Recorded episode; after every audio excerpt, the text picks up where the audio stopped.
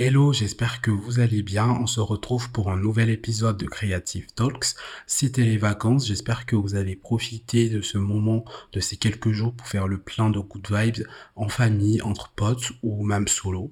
De mon côté, j'ai eu quelques jours pour me ressourcer, pour souffler un peu et je vous avoue que ça fait du bien de tout couper. Pour cet épisode de rentrée, on va s'attaquer à l'un des questions mode les plus populaires, la résurrection de Diesel grâce à sa nouvelle image de marque impulsée par son nouveau directeur artistique depuis octobre 2020. À la création de Diesel, reconnu depuis sa fondation pour son savoir-faire autour du denim, Glenn Martens va pousser le bouchon plus loin et révolutionner la démarche artistique des collections pour proposer des vêtements qui font sens avec l'ADN de la marque, mais surtout qui sont très réappréciés par la Gen Z. C'est un véritable retour à la vie quand on connaît la situation dans laquelle diesel quelques mois avant l'arrivée de Glenn Martin. Du coup, restez avec moi jusqu'à la fin de cet épisode pour apprendre un peu plus sur l'histoire de Diesel et comment Glenn Martens va réussir à transformer la marque grâce à la créativité. Alors avant de parler du diesel d'aujourd'hui, je vous propose de faire un grand saut en arrière et de découvrir la marque dès son lancement. Diesel est une entreprise et marque italienne fondée par Enzo Rosso et Adriano Goldsmith. La marque se développe assez rapidement avec une stratégie marketing tournée vers l'international et l'ouverture d'une première boutique à New York autour de 1996. Dès son lancement, euh, la marque se niche sur le marché des jeans, là où elle va exploiter tout son savoir-faire et valoriser son expertise tout est semé pour récolter les fruits d'un storytelling réussi, notamment avec une production 100% italienne, donc un gage de qualité. Niveau marketing, il faut noter que Diesel, c'est une marque dès le début qui s'est fait parler d'elle, qui s'est voguée sur l'effet bad buzz avec des campagnes publicitaires très provocatrices à l'encontre de la vision parfaite que le public a de la société. En 1991, dès le lancement de Diesel, la marque va lancer une première campagne publicitaire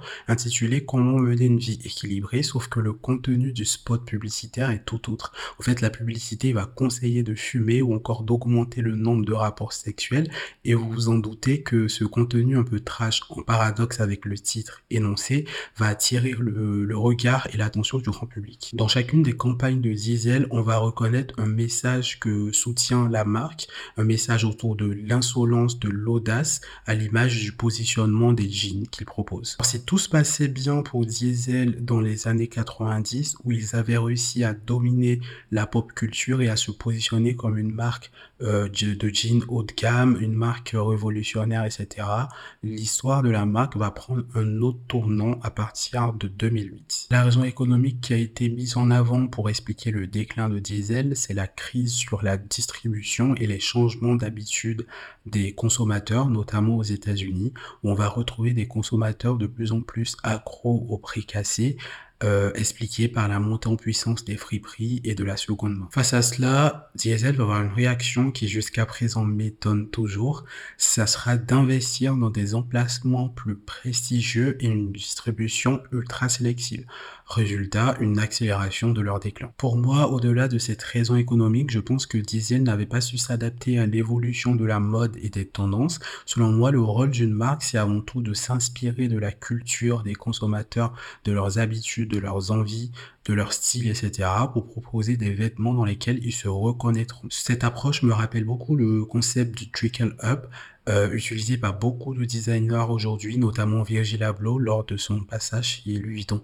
En fait, c'est un concept qui consiste à prendre en compte l'aspect culturel de ses consommateurs ainsi que les tendances dans toutes les classes sociales pour proposer des vêtements qui ont du sens avec la vision de la marque, mais aussi avec la vision de la société et ce qui se porte réellement au sein de la société. Et c'est cette vision-là que va exactement avoir Glenn Martens pour Diesel dès sa première collection en 2021. La nouvelle est tombée fin 2020. Glenn Martin, designer belge, est nommé à la direction artistique des collections femmes et homme de Diesel en succession à Nicolas Formichetti. Alors c'est un choix audacieux de Renzo Rosso, le fondateur de Diesel, Euh, un choix qui m'a étonné, qui me rappelle beaucoup la nomination de Demna chez Balenciaga. Les collections de Diesel qui ont suivi et le retour de la marque sur la scène de la mode ont prouvé que ce choix stratégique était le bon. Il faut noter que avant l'arrivée de Glenn Martin chez Diesel, la marque ne proposait pas de collection conceptuelle. La marque s'était très éloignée, je trouve, de son message initial qui était l'audace, l'insolence, l'insouciance et la jeunesse. Ces valeurs fortes de la griffe italienne vont être revisitées par Glenn Martens avec une nouvelle image de marque très différente du diesel des années 2000. Attention, Glenn Martin va toujours mettre euh, au cœur de son travail le savoir-faire autour du denim, sauf qu'il va avoir une approche plus audacieuse euh, avec de nouvelles silhouettes plus modernes, plus fun, plus asymétriques, un mélange de denim aussi avec d'autres matières comme le cuir, la mousse on aura plus de fluidité entre le vestiaire masculin et le vestiaire féminin. Selon moi, c'est une longue réflexion créative qui a été menée par Glenn Martens pour pouvoir connecter tous les éléments qui existaient déjà dans, dans les archives diesel et pour construire une nouvelle image de marque plus impactante et dans l'air du temps. Résultat, on a une nouvelle marque qui attire de nouvelles cibles et qui a réussi à se détacher de son image un peu vieux jeu des années 2000. Et euh, selon moi, l'un des meilleurs coups de Glenn Martens pour euh, Diesel, c'est d'avoir développé la filière maroquinerie de la marque. Je pense notamment au sac euh, Napa que tout le monde s'arrache et qui a su renforcer l'image de la marque et sa diversité. Alors certes, il ne s'agit pas d'un sac de haute maroquinerie en griffe, euh, comme un sac Louis V, un sac Hermès, etc. Mais je pense qu'il fait quand même son effet. Moi, je l'aime bien. C'est un sac que je ne porterai pas, mais il a un petit côté sportwear qui s'adapte à toutes les situations, à tous les vêtements, à tous les styles, et je trouve ça vraiment cool. Donc, à côté de l'aspect mode, je trouve que Glenn Martins a beaucoup apporté à Diesel grâce à la créativité, et il a permis de faire revivre la marque sur plusieurs plans. D'un point de vue social, on a une marque plus alignée avec les envies des consommateurs et qui a su séduire de nouveaux marchés.